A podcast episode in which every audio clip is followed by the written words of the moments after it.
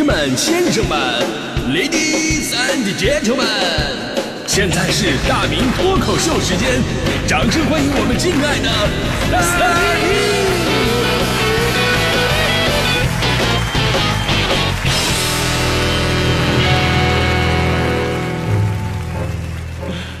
好，欢迎各位来到今天的大明脱口秀，我是大明啊。今天开始啊，必须要先祝贺一下苏炳添同学在昨天的比赛当中创造了历史，成为了第一个进入到百米决赛的中国人，而且呢，半决赛的成绩非常惊人啊。我记得他在几年前有一个采访当中曾经说过这么一句话，他说：“我觉得亚洲人是可以跑进九秒八五的，而即便是他跑不出来，在他以后他带出的学生当中。”也终有一个人能够踩着他的肩膀跑出这样一个成绩，而三年之后，不用他带出的那个学生，他靠自己三十二岁的年纪，依靠自己的实力，就把这句话变成了现实。半决赛他跑出了九秒八三的成绩，成为了亚洲男子百米成绩的一个最新的记录。即便呢，因为体能跟年龄的问题呢，在两个小时后的这个决赛赛场，他并没有能够延续这个状态，但是第六名的成绩同样是创造了历史。作为人类体育精髓中的精髓，一百米代表着体育之巅呐，在这里终于有了我们黄种人的一席之地。所以，我们祝贺苏炳添的同时啊，也要感谢他为中国体育乃至亚洲体育改变了历史。那所以，昨天在我的朋朋友圈里边都展开了这样一场讨论啊，问大家伙当年百米成绩都是多少？其实说到这个话题的时候吧，我我还是有种小骄傲的，因为我小学的时候真的挺快的，我小学的时候百米就十三秒了。所以呢，我想之后好好练练，绝对能跑进十二秒啊！努努力，起码是国家二级运动员的水平。只不过没有想到的是，小学就已经是我运动成绩的巅峰了。就未老先衰这一点，在我身上体现的淋漓尽致。而且我这都不算是未老先衰，准确的说法应该是未成年先衰。以至于上了中学之后吧，因为我当时上的是文科班，文科班男生特别少，每次运动会吧就这么点男生，被逼着报各种的项目。我寻思这短跑如论如何我也不能报啊，对吧？我就报那个四百米啊、八百米这种的。那有朋友问了啊，原来你擅长中长跑是不是？其实并不是，我是有战术的。就是四百跟八百这种比赛吧，一开始我就是百米冲刺的速度冲出去了。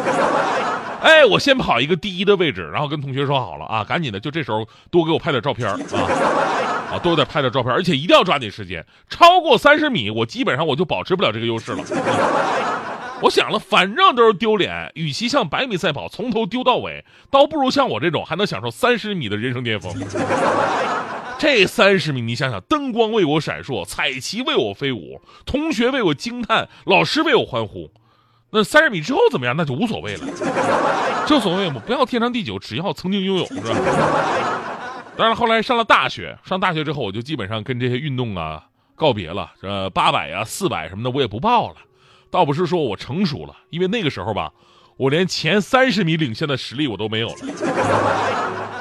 就当我以为从此我要告别速度这一项人类最本能运动的时候，我发现我还是太天真了。比方说上大学的时候，我没有参加过运动会，但是有一天晚上，我跟我的兄弟们依然是夺命狂奔，那个奔跑的声势甚至惊动了我们学校的保安。他们以为我们是遭遇到什么抢劫啊，或者威胁什么的。这时候，一个保安一个箭步冲出来，拦住了我们。同学，什么情况？需要帮助吗？当时我们都快哭了。我说：“大哥，你能别挡道吗？还有两分钟，宿舍就关门了。我进不去就得损失一包烟呐，知道吗？”后来我回想了一下，网吧距离我们宿舍起码有一千米，但是那天我们只用了三分钟就跑到了。三分钟一千米，而我高三一千米的体测成绩是四分十五秒。于是我突然明白一个道理：人生啊，其实就是一场运动会，时不时的就会让你被动的进行了一场又一场的百米冲刺。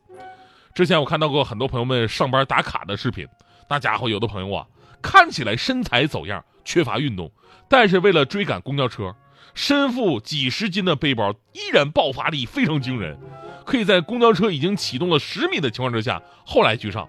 然后用霸气的掌法跟哀怨的眼神，让司机不得不开门放人。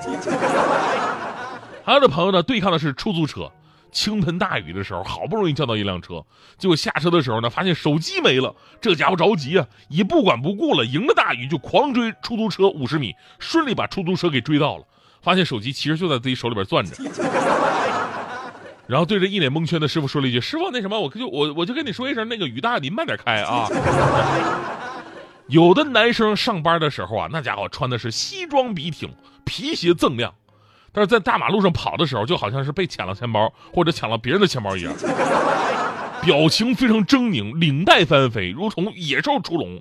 直到到了单位门口，这才突然减速，恢复了人类的样貌，装作气定神闲，举止恢复优雅。还有的女生啊，女生穿着裙子，婀娜多姿，高贵典雅，气质迷人。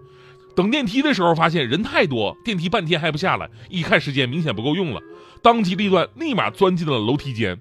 这钻进楼梯间，那好，感觉就好像这个超人钻进了电话亭变身一样。他们一看楼梯间里边没有人，立马把裙子搂上来。高跟鞋引领着小碎步，整栋大楼里边都回响出来像那个 AK 四十七一样那个子弹发射的声音。我为什么对他们的状态那么了解呢？因为我下节目的时间点吧，正好是他们上班的时候。我平时下节目回办公室就这么几层啊，我都不太敢坐电梯。但凡我按了一下电梯，电梯门打开的时候，里面起码射出二十多道咒怨的目光。